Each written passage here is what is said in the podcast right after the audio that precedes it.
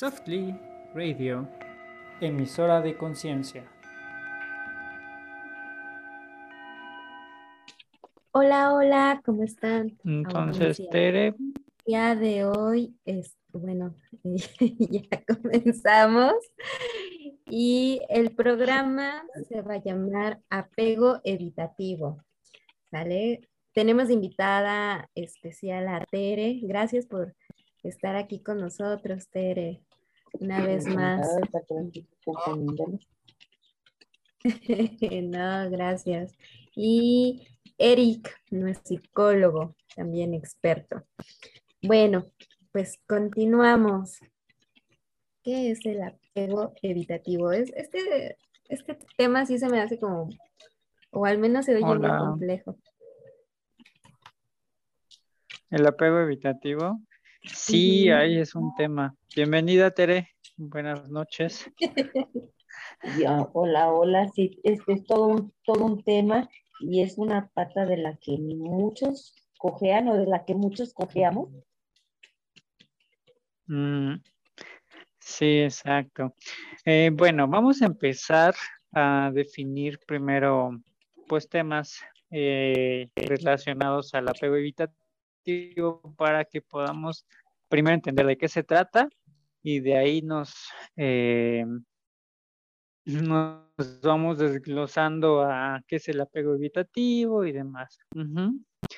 Eh, generalmente, cuando, cuando tenemos un vínculo, vamos a poner que es un vínculo entre bebé y los cuidadores, del bebé se genera una relación íntima. Y justo ese vínculo es el que hace que tengamos apego. Eh, va a haber cierto apego natural, por ejemplo, eh, aquel bebé que pues obviamente depende totalmente de los padres, va a tener ese apego. Porque podemos sentir miedo cuando alguien que nos da seguridad no está? Y es justamente porque podemos sentir que nuestra vida está en peligro o podemos sentir que, hay un factor de riesgo importante, ¿no? A lo mejor no es de nuestra vida como tal. ¿Ahí me escuchan? Sí, te estamos escuchando bien. Este, entonces, no puede ser que el riesgo que tenga no, no es precisamente de nuestra vida, pero sí en donde me puedo sentir no tan seguro o no tan tan eh, satisfecho. Entonces ahí es donde, donde el apego empieza a formar cierta reacción. Repito, el apego no es meramente malo, todos generamos vínculos de apego. En mayor o menor medida generamos un vínculo de apego con mamá, con papá, con pareja, con hijos, con inclusive con el perrito, ¿no? La mascota. Eh, que tenemos que tener presente que este es un vínculo de confianza y seguridad. Ajá. Entonces, a veces cuando, cuando hablamos de apego, muchas veces nos vamos a la parte negativa en donde es que estoy muy apegada, es que, es que sí tengo apego a él o a ella, ¿no? Al novio, a la novia. ¿Qué, ¿Qué pasa muchas veces desde los temas de apego que tenemos? Es que hemos asociado malamente que el apego es precisamente una cuestión en donde pareciera que uno no tiene cierta autonomía. No, sí la tiene. El tema es ese, que entre más autonomía, pareciera que menos apego hay. Y ahí va la diferencia. Eh, cuando yo tengo un apego evitativo, eh, vamos a tener ciertas reacciones en cuanto a las emociones. Posiblemente puede haber una sensación como que son personas huidizas, ¿no? ¿Qué quiere decir eso? Que a veces huyen del contacto. Eh, y, este, y este huir de ese contacto eh, tiene que ver también en cómo fueron los padres. ¿A, qué me refiero esto? Posiblemente eh, el papá o los papás o quienes cuidaban al, al, al hijo, a la hija, no tenían precisamente las mejores formas de identificar propiamente los sentimientos de ellos mismos como padres. Ajá. ¿Qué pasaba en esta situación? Que a lo mejor papá o mamá no sabían emocionalmente qué tenían y entonces hay una desconexión emocional, por así decirlo, y entonces a veces los padres pueden rechazar o desatender de cierta forma a los hijos. Se pueden hospedar en el tema de tengo mucho trabajo, tengo mucho que hacer, no puedo estar para ti, el tema de ver una película a lo mejor pues, puede suceder, pero solo ocasionalmente, o puede haber un tema de, de estar poniendo otras cosas de por medio, ¿no? De, oye, no hay amor, pero te compro esto, pero te doy aquello, pero te doy tal cosa, ¿sabes?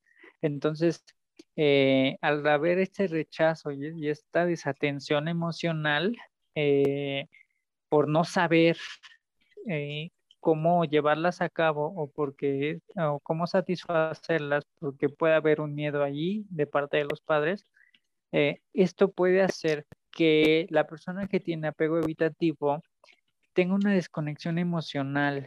¿Y esto qué implica? Que surge la desconexión emocional para no ser rechazado. Es decir, yo aprendí a que mis emociones tenían que ser suprimidas o, ocultas para, para que desde mí pues yo pueda funcionar de alguna forma bien.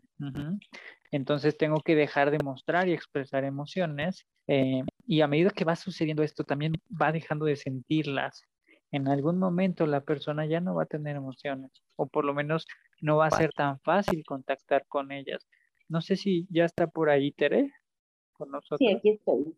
Ah, muy bien. ¿Hay algo que quiera sumar a esto que estoy diciendo? Claro que sí, mira. Pues aquí lo, lo ¿no? Son personas civilistas, pero son personas que no eran civilistas. a huir, ¿no? Fue lo que a irse por el miedo al rechazo, por el miedo a no ser aceptados. Entonces empiezan a hacer esta parte, ¿no? El, el, correr, el correrle, y yo creo que ese tipo de personas con apegos, evitativos nos encontramos muchas veces en la vida real. Y son gente que no se deja querer, ¿no? Pues bueno, ¿por qué no se deja querer? ¿Por qué cuando alguien está empezando una relación de repente parece que pudiera, ¿no? Parece que se asusta y evita esas relaciones y nos encontramos con muchos hombres que, saltan de una relación a otra en poquito tiempo, también muchas mujeres, ¿no? Eso lo digo porque es más marcado en, el terreno de los hombres. Sí, justo, esa, puede ser una de las características. ¿no? pero la, misma naturaleza te, hace buscar esa parte afectiva, aunque no sea tan buena. Y en el caso de los hombres, se dejan querer menos. Ajá. sí. sí, es una de las características, ¿no? Entonces no dejarte querer y saltas de una relación a otra para precisamente no crear esos apegos que según tú después te pueden dañar. Justo creo que eh, las dificultades principales ahí tienen que ver con este sentir, con el identificar y expresar.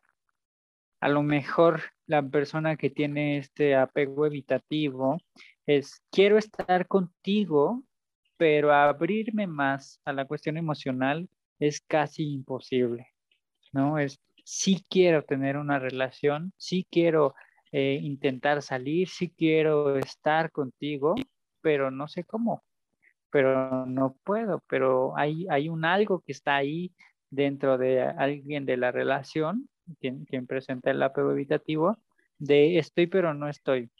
Mm, otra característica... Es, un miedo a ser, herido, ¿eh? todo.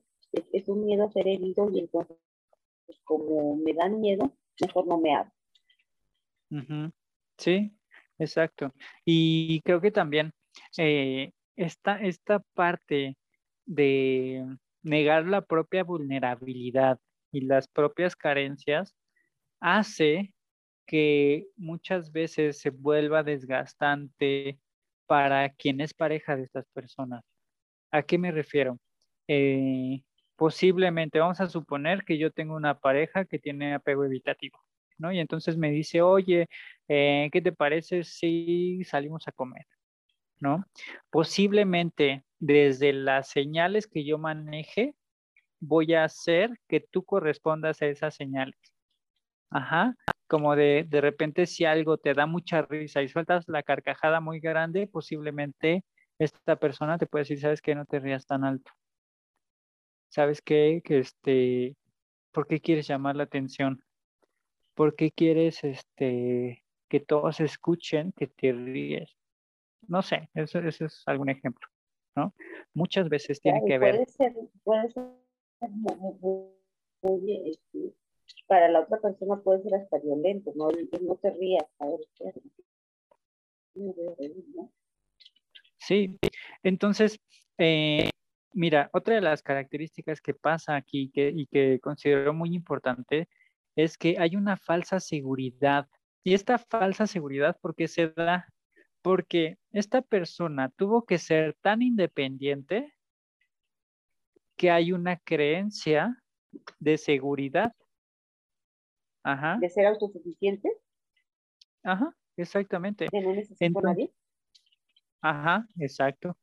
Sí, y, que, y que también va en esta línea de decir, eh, como yo soy autosuficiente, como yo me pude cuidar solo, como yo soy independiente, eh, cuando se trata de contactar en la cuestión profunda, ya no se puede ir más allá.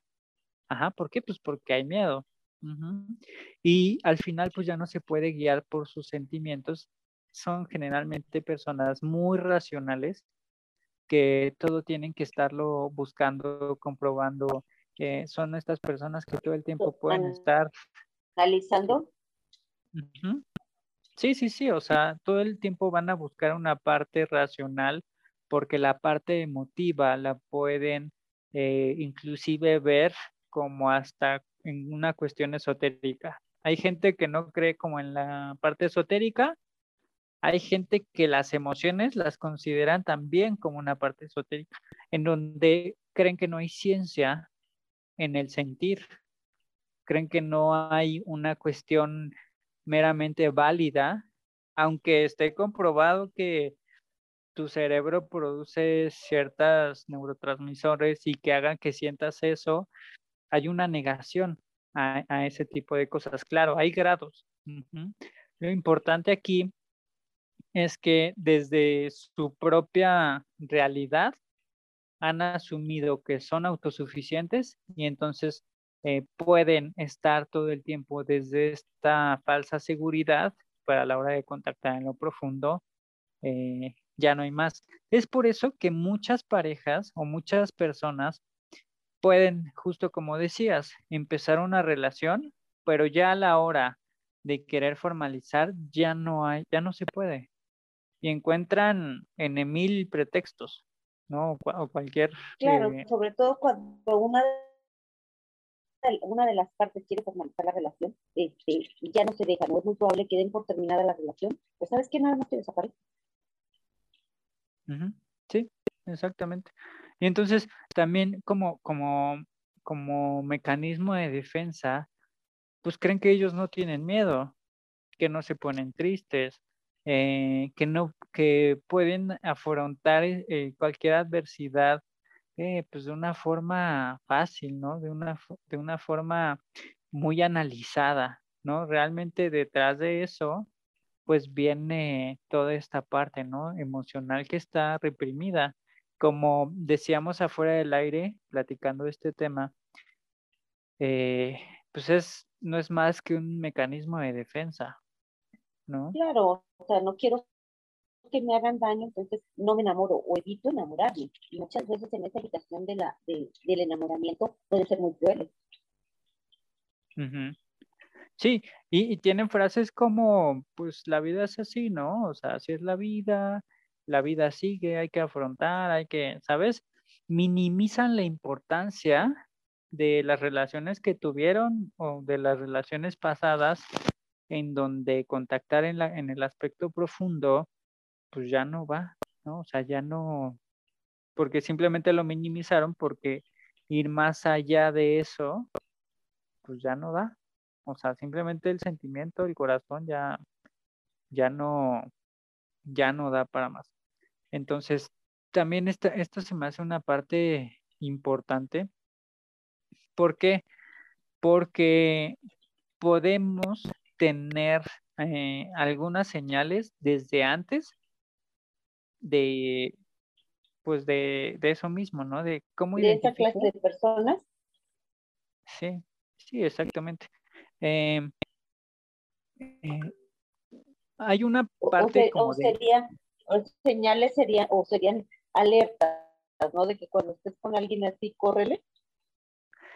Sí, un poco, aunque mira, de alguna forma, cuando las personas identifican que tienen este apego evitativo y lo comienzan a trabajar, sí hay muchos casos de éxito donde poco a poco, ya aunque, aunque saben que meten la parte racional, sí están confiando en que si hay amor, si hay afecto, sí pueden expresar. Ah, a lo mejor. Eso, eso, eso se, se puede, pero ¿cuál es, cuál es ahí muchas veces el problema o, o alguna de las dificultades que tienen este, este, tipo de personas, que como no reconocen esa parte, no reconocen esa parte que tienen, por lo que tú te son muy racionales, son muy, muy analizadas, que los cuidadores fueron así. Entonces, cuestionan todo. Entonces, es, es difícil que se Sí, y fíjate que, que en algún punto pasa que pueden pasar de ser fríos, ausentes y tener todo bajo control.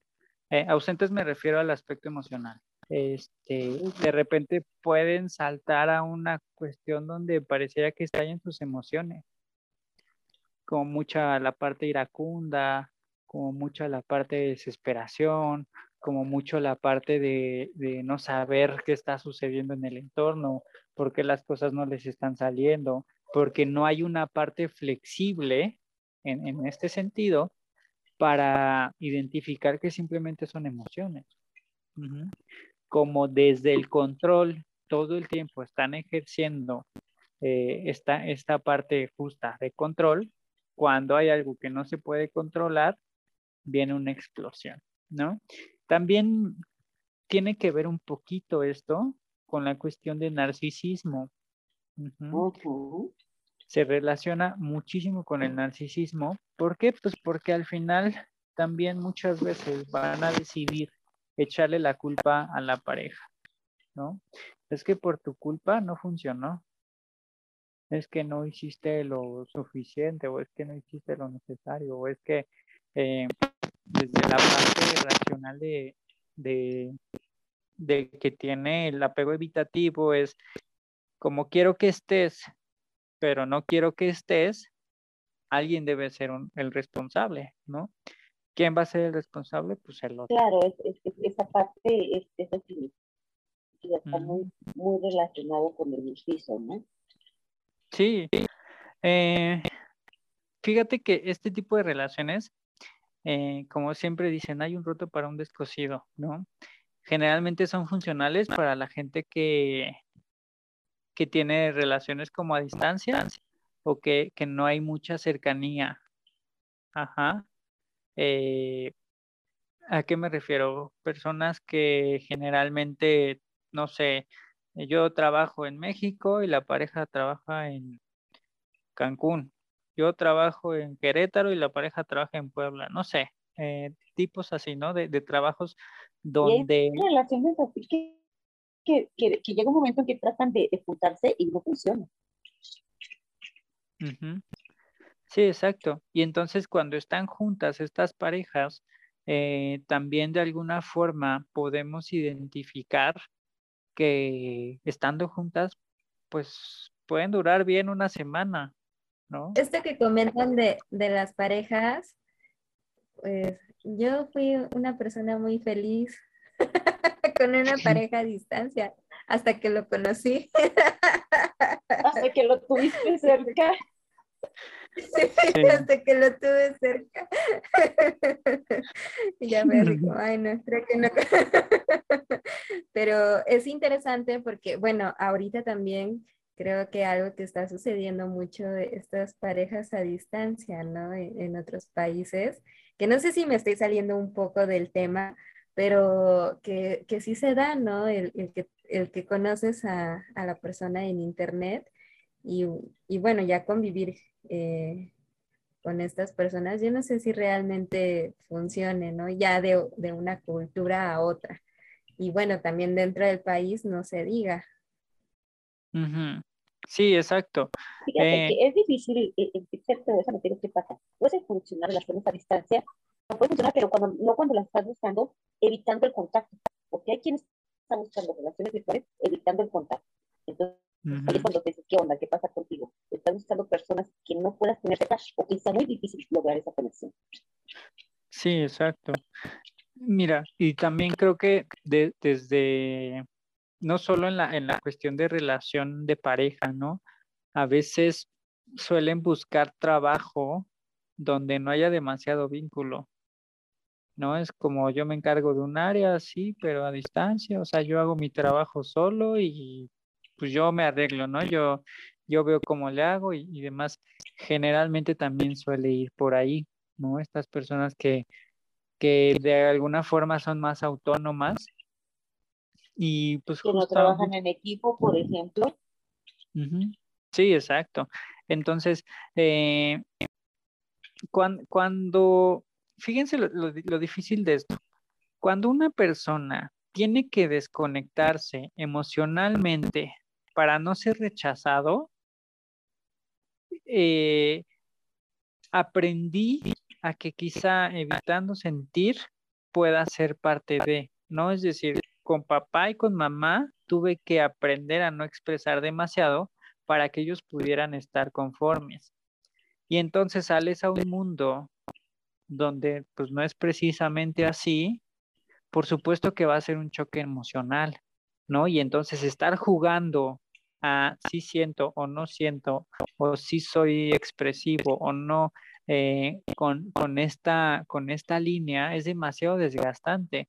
Es por eso que produce muchísima ansiedad. Mucha de la ansiedad que podemos identificar ahorita puede tener que ver con esto, ¿no? En un aspecto donde ya vemos que muchas de las parejas que se están formando nuevas tienen mucho estas características. O sea, como que sí somos, pero no somos o a ver si vamos serios, pero al mismo tiempo no. Pero entonces a lo mejor cuando empezamos a salir... Podríamos hablar, Eric, Ajá. Esa parte de que se habla mucho de que, de que ahora los chavos no quieren compromiso. Sí, sí, exacto. Eh, hay mucho esta parte de, empezamos a salir y de repente pues como que no me importa tanto la relación porque no sé si va serio o no, y entonces pues no guardo cierto respeto, pues porque no sabía, ¿no? Si se iba a durar o no. Ya desde ahí estamos traicionando la relación. Otra cosa. o, hay quien tiene varias personas al mismo también. Ajá, sí, exacto. A eso iba, Tere, eh, el famoso ganado, ¿no? A veces eh, con el ganado que uno puede tener, ¿no? O sea, estas personas que no dejas que se vayan, pero ahí las quieres. No sabes para qué las quieres, para ahí las quieres, pero ahí las, las tienes, ¿no? Entonces coqueteas y aunque no llegas a nada, las quieres mantener ahí, ¿no? Entonces, eso también es parte del apego evitativo. Sí quiero, pero no puedo. Sí quisiera, pero no puedo, ¿no? Entonces, mm, tenemos ahorita una cantidad. ¿Qué tanto es no poder y qué tanto es no querer? No quiero y no quiero por el miedo que, que, que esto me genera. Sí, hay, hay, mucho que evaluar ahí, ¿no? En el sentido de, de por qué yo necesito tener un colchón, ¿no? De, de personas que, pues si me va mal afectivamente, pues ya tengo dónde caer, ¿no? Por lo menos me hago sentir que no es tan, que no es tan, este, tan complicado. De esto que decíamos, de, de que justamente desde el apego evitativo es, quiero que estés, pero no te quiero cerca, ¿no? Es como jugar con fuego. El quiero, quiero tener el calorcito de la lumbre, pero no me quiero acercar tanto porque no quiero sentir tanto.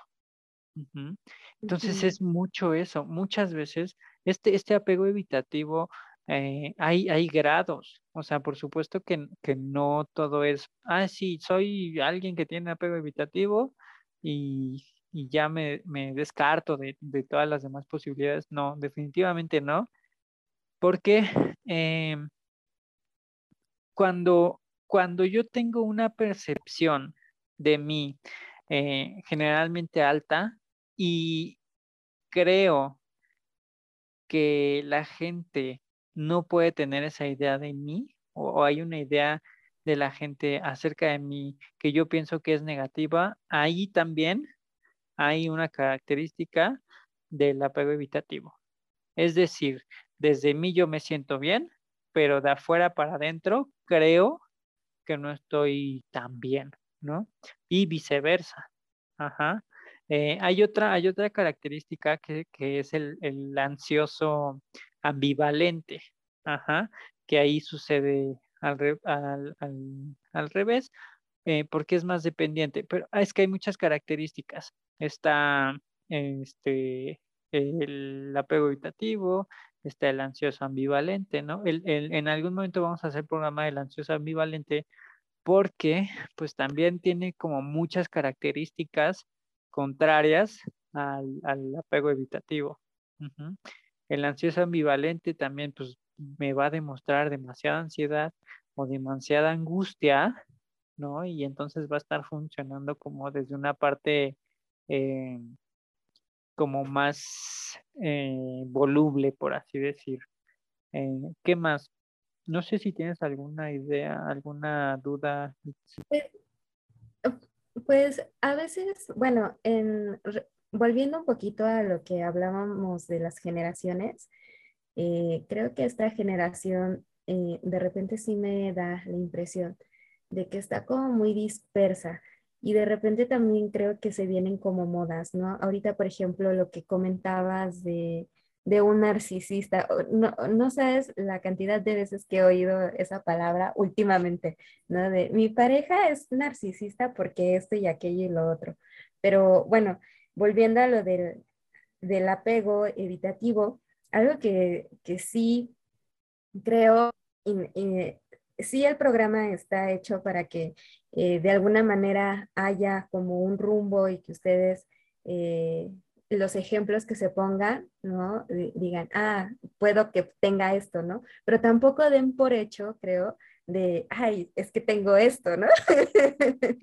Porque ahí luego nos empezamos a etiquetar y, bueno, terminamos yendo al, psicólogo o con nuestros familiares y es que tengo esto, ¿no? ¿Y por qué lo tienes? Ah, porque lo, leí, lo vi, lo escuché en tal lado. Entonces también creo que, bueno, creo que de nuevo ya me desvié un poquito de, lo que no, está es bien. el tema, pero sí quería hacer este, este paréntesis. Sí. ¿Qué piensas, Eric? Fíjate, desde, desde cualquier cuestión de apego, creo que mucho de la parte sana que podemos tener en el apego es identificar que obviamente, a ver, si yo tengo una pareja, voy a tener cierto apego.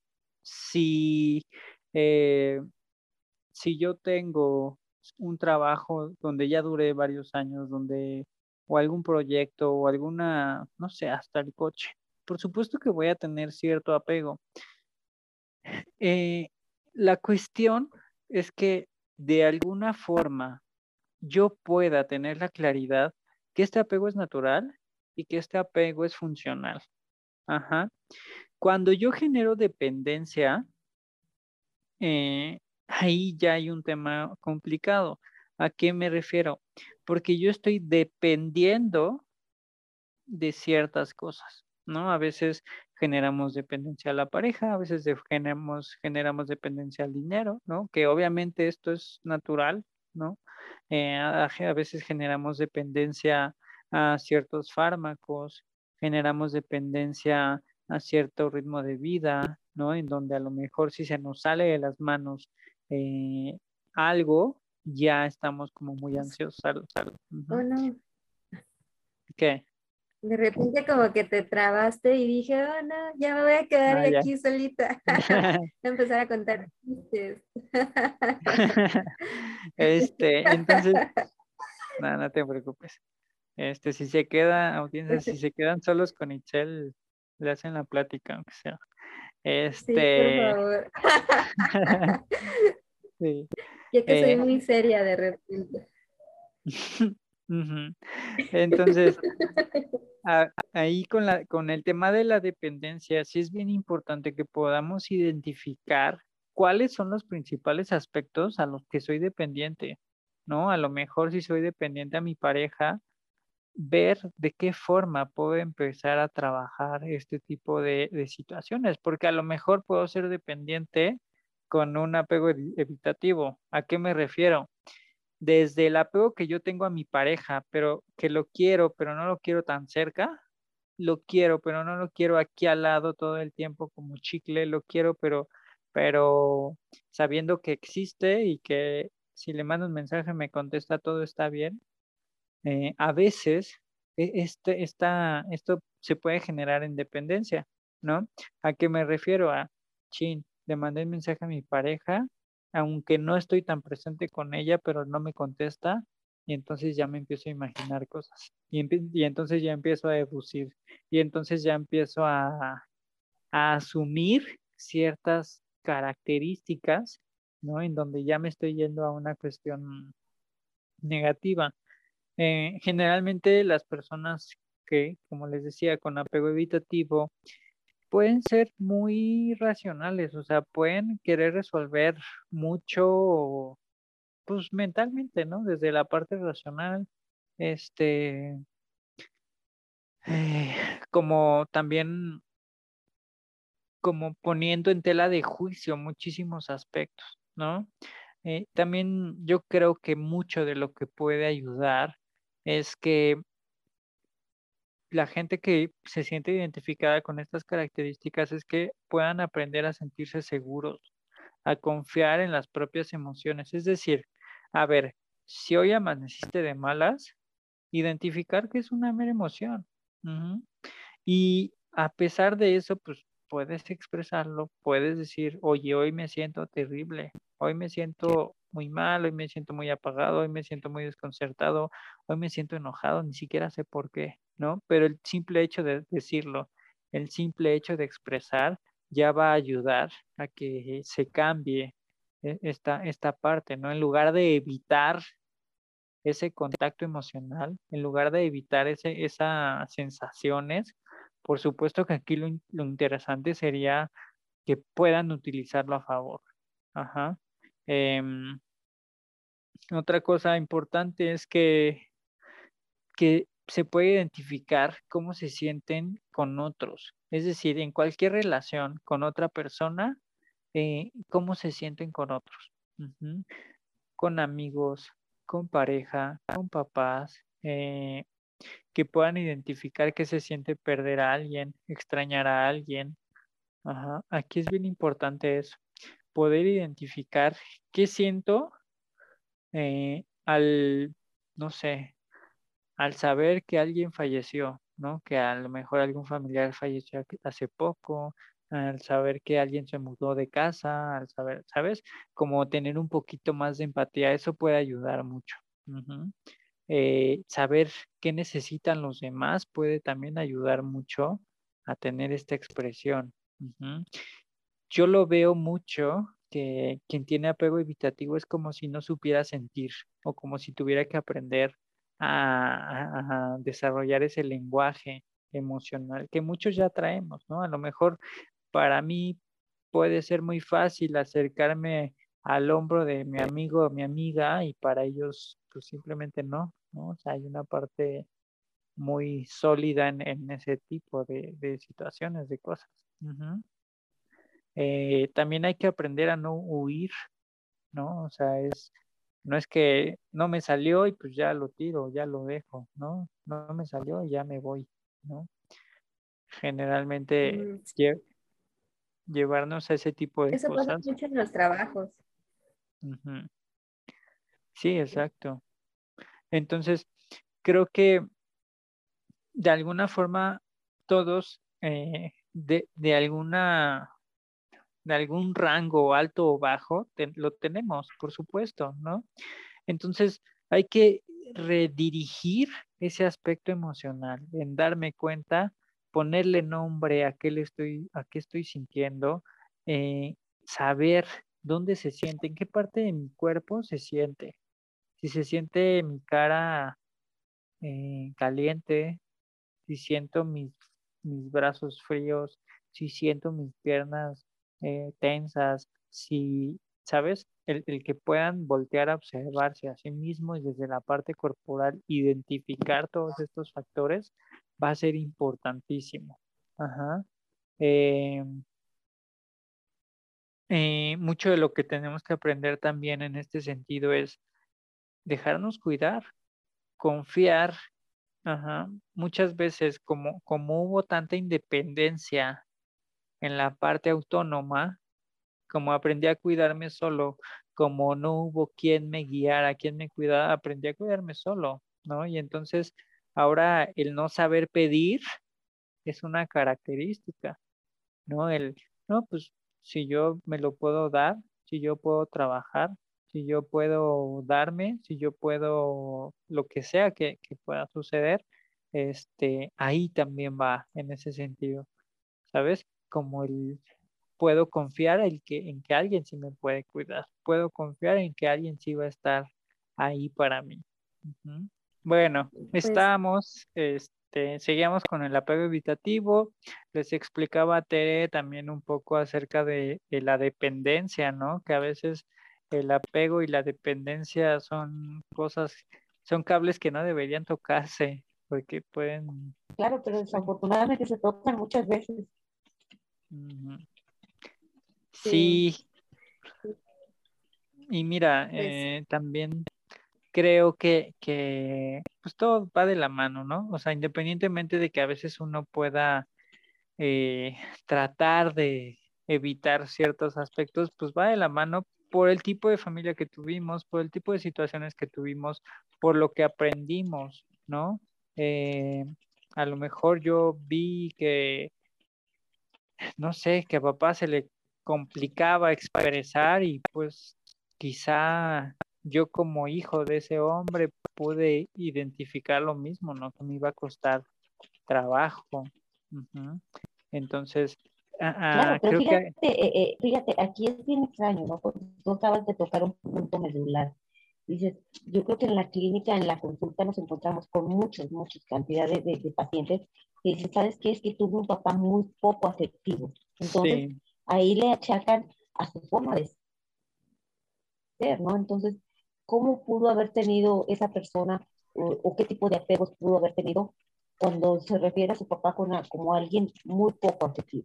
Sí, no, y mira, eh, a diferencia de, de un este de, de, un apego seguro, por ejemplo, eh, cuando, cuando tenemos una relación a diferencia del apego evitativo, hay una, en, el apego evitativo hay una poca emoción en las relaciones, ¿sabes?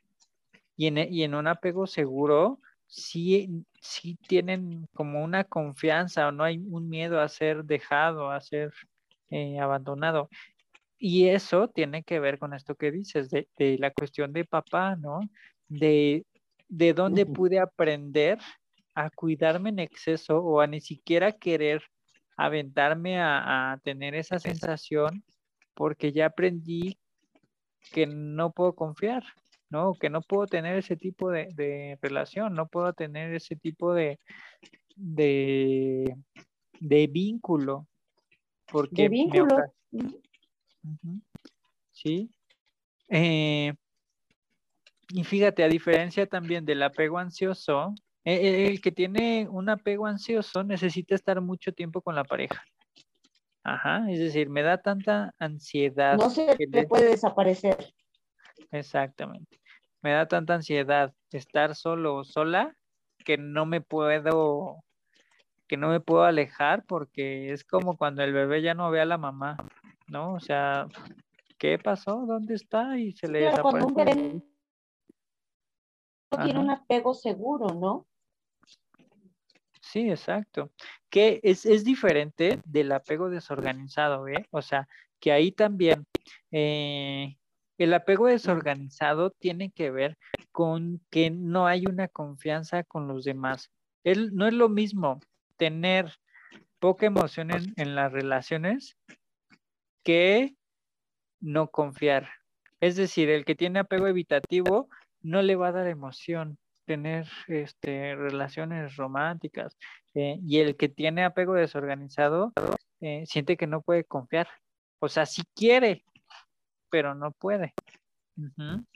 Eh, ha- hay mucha diferencia, hay, hay cuestiones en donde, por Sí ejemplo, quiere, pero... Y fíjate cómo va relacionado eso mucho, Eric, también a los hábitos, a los hábitos que tienen. claro. Sí, o sea, también creo que desde, des- desde el tipo de apego que podemos tener, por ejemplo, el, el apego evitativo no, prior- no tiene una priori- prioridad en sus relaciones íntimas. Es decir, hay, hay una, hay una cuestión donde, pues claro, tener relaciones íntimas no es una cuestión meramente eh, importante, ¿no? Le quitan la importancia. Cuando hay un apego ansioso, sí, se crea una relación de dependencia, ¿no? De lo que sea para que estés aquí. Ajá. Y cuando hay un apego desorganizado es como hay eh, miedo al abandono, eh, puede haber también dificultades para intimar porque a lo mejor no soy suficiente, porque a lo mejor este no le gusta, porque a lo mejor este me va a criticar, a lo mejor este no sabes, ponen muchísimo del juicio en la en la otra pareja de cómo me va a evaluar, cómo me va a ver, ¿sí? Y desde ahí pues se van limitando muchos aspectos, ¿no? Entonces, Claro, eh, es muy difícil que se compartan en la intimidad. Sí, exacto. Entonces, creo que, que mucho de, de esta parte del apego, como les decía, no es que sea malo tener apego, es que hay que tener un apego seguro, ¿no? Hay que saber expresar, hay que saber decir, hay que saber cuándo poner límites, ¿no? O sea, el hecho de que yo te quiera, no quiere decir que no te voy a decir qué es lo que me- no me gusta, ¿sí? No es que el, hecho de que yo te quiera no, no, o, que, o de que tú me quieras no implica que seas mi propiedad o de que sea yo tu propiedad, ¿no? Y yo creo que desde ahí esa parte, eh, cre- creerse como individuo, independientemente del tipo de apego que, que puedas tener, es, es muy di- difícil para las personas que no tuvieron apego seguro, es muy difícil. Pero es posible, como lo dijiste hace un rato, ¿no? Que hace un rato, si se trabaja y se reconoce esa, esa carencia, por ejemplo, emocional, de decir, sabes que yo así soy, así eres, o así te hiciste, o así te hicieron las, circunsta- las circunstancias que viviste. Sí, sí, exacto. Y, y tener en cuenta que todo esto fue un mecanismo de defensa impresionante que hicimos, ¿no? Así como, así como pude generar un mecanismo de defensa de, no sé, de querer ser invisible ante los demás, que no me vean hacer un cuerpo súper delgado, hiper delgado, así como pude generar un mecanismo de defensa de ser muy inteligente, porque tenía, tenía que ser muy hábil para sobrevivir, así como aprendí posiblemente como mecanismo de defensa a ser muy violento, porque también era una forma en la que yo tenía que sobrevivir. Este, este tipo de apegos también son las un circunstancias en las que viví. Exactamente. Entonces, eh, creo que si la gente se está identificando con alguno de estos tipos de apego, ya sea apego evitativo, apego ansioso, apego desorganizado, cualquier tipo de apego, este, sí es importante que podamos identificar cómo irlo moviendo hacia un apego seguro. Porque les decía, apega, apego vamos a tener todos. Ajá. Pero si yo desde el apego desorganizado, donde tengo relaciones inestables, no voy viendo qué ajustes tengo que hacer, por supuesto, me voy a quedar en una cuestión desorganizada. ¿Sí? Sí, y esto puede empezar con acciones muy sencillas, ¿no? Desde cómo está mi cuarto hoy, ¿no? ¿Qué desorganización puedo tener en mi casa? ¿Qué desorganización tengo posiblemente en la escuela o en el trabajo o con el dinero o con amistades? Este, ¿qué tipo de relación tengo con amigos? ¿No? A lo mejor con todo el mundo me peleo y no me doy cuenta que mi apego es desorganizado, ¿no? A lo mejor no me doy cuenta que soy conflictivo, conflictiva, y entonces, pues lo mismo, ¿no? Soy desorganizado, entonces mi apego es desorganizado voltear a ver todas esas características es importantísimo para que podamos justo llegar a este apego, este, este apego seguro, ¿no? Desde, desde el aspecto también del, del apego ansioso, el apego ansioso, fíjate, cuánto sufre la persona ansiosa que basa su felicidad en la relación y entonces qué desgaste estar buscando todo el tiempo estar bien, bien, bien, bien, bien con la pareja, porque si están mal, no hay felicidad y hay angustia y hay ansiedad y hay tristeza, desesperación. Hay un terrible sí, Es una, manera de relacionarse terrible. Sí, exactamente. Entonces, eh, de estas cosas que podemos identificar, solamente es decir, bueno, tengo un poquito de apego evitativo, más otro poquito de apego ansioso, más otro poquito de apego desorganizado, por supuesto que no va a tener un apego seguro, ¿no?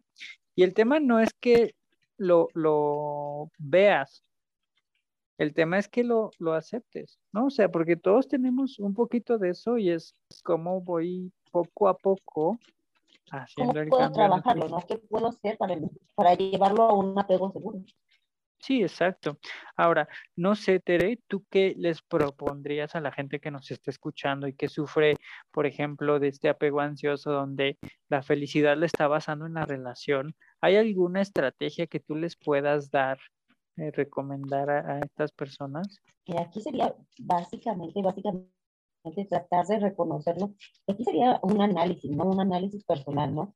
Creo que ahorita tenemos mucha literatura, tenemos muchos artículos al respecto en cuanto a los apegos, que era algo que lo que antes, y a lo mejor, ¿sabes que Si, si algo de este, de este, esto que están escuchando les hizo eco, o les hizo así como resonar, podría ser mi relación de esta manera, como hace un ratito lo dijo usted, ¿no? Creo que yo tenía una relación de esa manera cuando empiezas a escuchar que empieza a brincar este tipo de cosas, ¿no? Entonces, si ya algo les hizo clic, si algo les hizo así como que, epa, creo que yo viví algo así, o creo que estoy viviendo así, o creo que yo soy así, que de, verdad se acerquen a, a, buscar algo, alguna ayuda, porque con un apego educativo, con un apego ansioso, con un apego desorganizado, es muy difícil relacionarse, es muy difícil relacionarse. Ya no hablemos solamente de pareja, ¿no? Lo dijimos hace un rato, trabajar en equipo, a veces también convivir en, en, familia, puede ser muy difícil, puede ser muy difícil. Entonces, primero que nada que reconozcan, ¿no? ¿Cómo estoy relacionándome en pareja? ¿Cómo estoy relacionándome en el trabajo? ¿Cómo estoy, qué, cómo están siendo mis relaciones en general? Y que de verdad, si algo les hace clic, si algo les, llama la atención, se acerquen a alguien para platicar y que vean y que analicen cuáles fueron sus apegos siendo, siendo infantes. Sí, y, y mira, de, eh, de, de, esto que dices, me parece que hay algo bien importante que no he dicho, este, que es cuando yo muestro, o no solo la muestro, la siento también. Cuando yo siento angustia por ser rechazado y castigado, ese es un factor también que indica que hay apego evitativo. Es decir, como tengo temor al castigo, como tengo temor al rechazo y no sé cómo actuar, o sea, no sé qué emoción, cómo dirigirme, cómo llegar con el otro, no sé cómo, cómo, eh, cómo expresarme. No sé si tú lo has visto esto. Esto sucede mucho en niños que a lo mejor llegó con la maestra y la maestra se le puso a gritar y entonces el niño se queda pasmado, ¿no? Y entonces... Desorganizado. sí, y, y entonces el niño se queda con el tema de, ¿qué hago? ¿Puedo llorar? ¿No puedo llorar? ¿Puedo decirle qué siento? Si le digo qué siento, me va a gritar, ¿sabes? Y desde ahí también se, se va formulando, ¿no? O sea, y eso, eso es un parteaguas importantísimo. ¿Cuántos niños no se quedaron así, eh, trabados en la emoción, trabados en el sentimiento de, de no puedo expresar abiertamente el sentimiento, me quedo pasmado y entonces solamente, solamente digo que sí, está bien, tan tan, ¿no? O sea... Por ejemplo, eh, ahorita me, me, acordé de estos niños que, que cuando hacen mucho berrinche se quedan trabados. ¿Ahí qué está sucediendo? También desde ahí se puede, eh, tiene que ver con el apego evitativo. Mm, no desde mi punto de vista, mira, desde mi punto de vista no, porque no es que meramente esté evitando expresarse, sino que más bien está tan desbordada la emoción que lo que le falta es llanto o grito o expresión. No es porque lo porque se esté reprimiendo la emoción. Al contrario, está tan desbordada que ahí se necesita dar una contención. Ajá. Generalmente. Es, diferente. Ajá. Sí, exacto. Em, creo que muchas veces desde, desde, por ejemplo, si ese niño que estaba gritando, eh, que ya no le daba más la boca, el sonido, el grito para sacar todo eso que sentía y se dejó ahí, de, este, no visto, no, no valorado, no, no escuchado. O, castigado. Ajá, exactamente. Ahí sí puede generar apego evitativo. ¿De qué, de qué forma? Pues decir, pues, eh, di o hice algo que llevaba la expresión que, que ojalá alguien me contuviera y no lo tuve. Entonces a la siguiente aprendo que pase lo que pase, no va a haber alguien que me contenga, no va a haber alguien que me, que me dé esa contención necesaria. Ajá. Y mira, voy a, voy a dar algunas características de los padres eh, que son así. Eh, generalmente este tipo de padres eh, que tienen apego evitativo no, no conocen mucho los, eh, los conocimientos, no tienen los conocimientos para apoyar al hijo. Es decir, no saben cómo, no simplemente no identifican que si el niño se le ve una carita triste, si se le ve de otro color la cara, si se le ven los ojos llorosos, si el niño no habla, no identifican simplemente que el niño está pasando por alguna situación. No hay una lectura emocional del niño y eso es bien importante. Ajá, porque a veces, no sé si te ha tocado, Tere, que de repente la maestra le dice al papá o a la mamá, oye, es que este niño tiene tres días que no come. Ay, ¿a poco? Ay, con razón, fíjate que no he lavado trastes, ya decía yo, pues claro, el niño no ocupa trastes, no se da cuenta que el niño no está comiendo, no se dan cuenta los papás que no hace falta leche, que no hace falta, no sé, cereal, fruta, no sé, ¿sabes? Hay una desconexión total de, oye, ese niño trae hace tres días gripa. Ay, sí, cierto, ¿sabes? Eso pasa, pasa. Es, es, es, es totalmente un desapego total de, parte de los padres, ¿no? De los cuidadores. Sí. También, ¿qué pasa con este tipo de... Esperamos de esos niños. Sí, exacto. ¿Y qué pasa también con este tipo de padres? Se, se enojan eh, y se separan mucho del niño cuando el niño muestra signos de angustia o miedo, ¿sabes? Sí, pero es eh, porque no saben qué hacer. Exactamente no saben qué hacer, no saben cómo, cómo actuar ante eso, porque ellos tampoco saben qué hacer consigo mismos en ese sentido. Simplemente eh, cuando veo algo que no me gusta, pues simplemente me enojo o te mando para allá. Ah, sí, ya estás enojado, ya estás este, no seas miedoso, no seas chillón, no te pasa nada, no esto, no aquello, ¿sabes? Y entonces anulo el sentimiento totalmente. Ajá. ¿Qué más? Claro, y entonces los estamos enseñando a no expresar. Exactamente, vamos limitando poco a poco esa expresión. Ajá. Entonces, eh, también qué pasa que los padres de estos niños se sienten muy abrumados por todas las responsabilidades que tienen con sus hijos. Es como si ya no pudieran con todo lo que tienen que hacer. Y lo sienten exactamente como tú lo has dicho, como una gran responsabilidad. Sí. Y entonces dicen, es que es tanto lo que tengo que hacer que no sé ni, ni qué, o sea, mejor no hago, ¿no? O, hago desde lo que, eh, desde lo que puedo, pero pues no va a ser. O sea, sí, no sé, o sea, te puedo decir que hay papás que le han dado a sus hijos bebés un sándwich con chile. Pobre niño, se está enchilando la boca, ¿no? O sea, este, y que no pueden comer sándwich, y que no, ¿sabes? No, no identifican, ¿no? Estos papás que le dan refresco claro, digo, le, les dan su Coca-Cola en el liberón. Sí, terrible, terrible, terrible, ¿no? Una vez eh, una amiga hizo ahí un estudio de cuánto se gastaban los papás por día por darles un mal desayuno que, eran, que implicaba papa, sándwich y refresco. Y eh, eso fue hace como cuatro años y se gastaban como 50 pesos diarios. Pero bueno, ya, cierro mi paréntesis. Sí, seguro, es resuelvo a lo fácil, ¿no? O sea, es, entonces, ¿qué tanto te importa ese, pequeño, ese pequeño? Sí, terrible.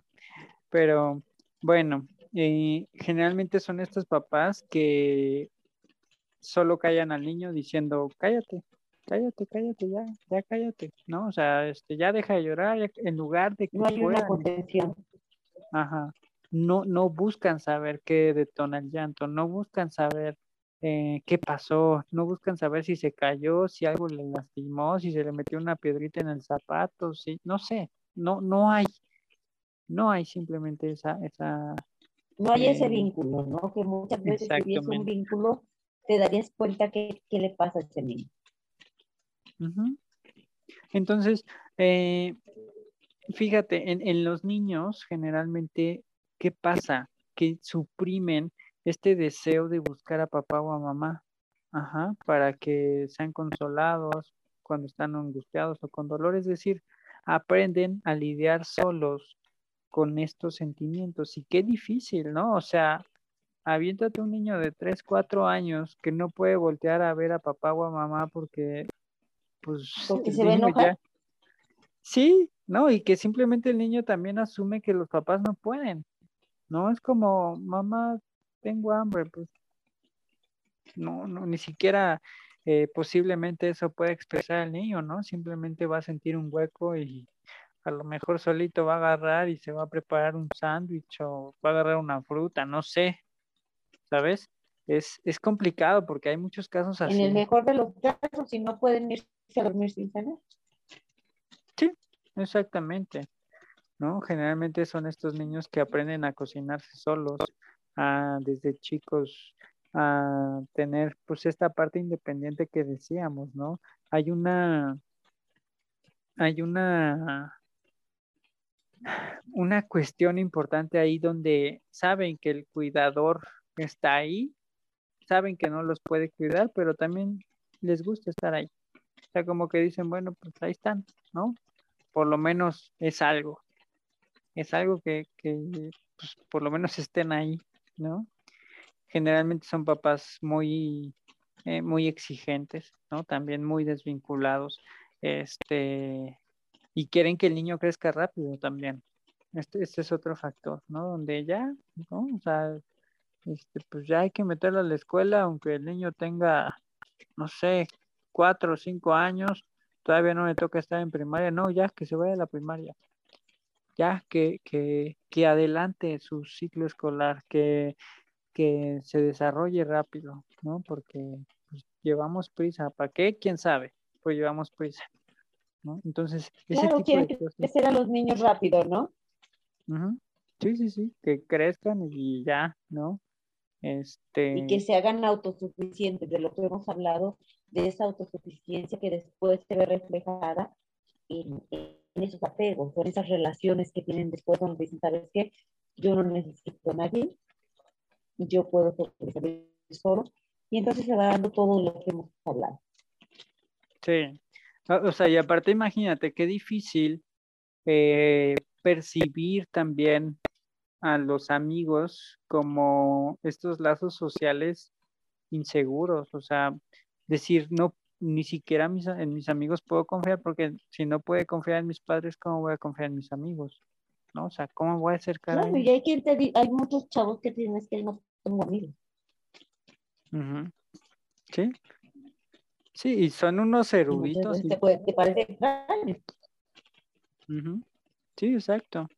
Eh, pueden ser súper inteligentes, súper hábiles, este, pues obviamente tienen que desarrollarse en alguna, en algún área, ¿no? Entonces, pues bueno, eh, no sé si quieras sumar algo más, Tere. Yo parte, que se identifiquen con cualquiera de estos tipos de apegos, que de verdad busquen platicar con alguien y eh, tratar de identificar qué pasa me está costando trabajo relacionarme, creo que es momento de buscar ayuda, ¿no? De buscar ayuda, de buscar orientación, que creo que ahorita afortunadamente ya la tenemos más a la mano. Yo creo que no, no se tiene que estar sufriendo las relaciones, puede, pueden cambiar las cosas. Sí, exactamente. Ok, bueno, eh, esperamos que este capítulo tenga, este, salga ya editado con con los menos errores posibles, porque hoy sí se nos complicó todo, estuvo muy, este, muy... Estuvo muy inestable. Sí, pero bueno. Estuvo, evitativo. Sí, bastante evitativo. Lo, lo, llevaba en el título, ¿no? Entonces vamos a buscar un título más ameno. Sí, sí. Este, pero bueno, muchísimas gracias, Tere, gracias por acompañarnos el día de hoy. Ojalá este podamos coincidir en muchos más programas. Tenemos por ahí un programa pendiente este de análisis de canciones que nos sabíamos de ah, memoria. sí, va a ser muy interesante. Sí, entonces, y hasta íbamos a poner karaoke. Sí, nos hace falta el karaoke y el, y el este y el análisis, pero bueno, ya nos vamos a poner de acuerdo por ese programita. Y pues muchísimas gracias, Tere. Gracias, por, la disposición. Bueno, a la gente que nos está viendo o es que nos va a escuchar en alguno de nuestros canales, en alguno de nuestros este, podcasts, en Spotify, YouTube, este, en Google Google Podcast. Muchísimas gracias por seguirnos y pues bueno, nos vemos en el siguiente capítulo. Muchísimas gracias. Tere, no te me vayas. Hasta luego, gente bonita. Hasta luego. Softly Radio, emisora de conciencia.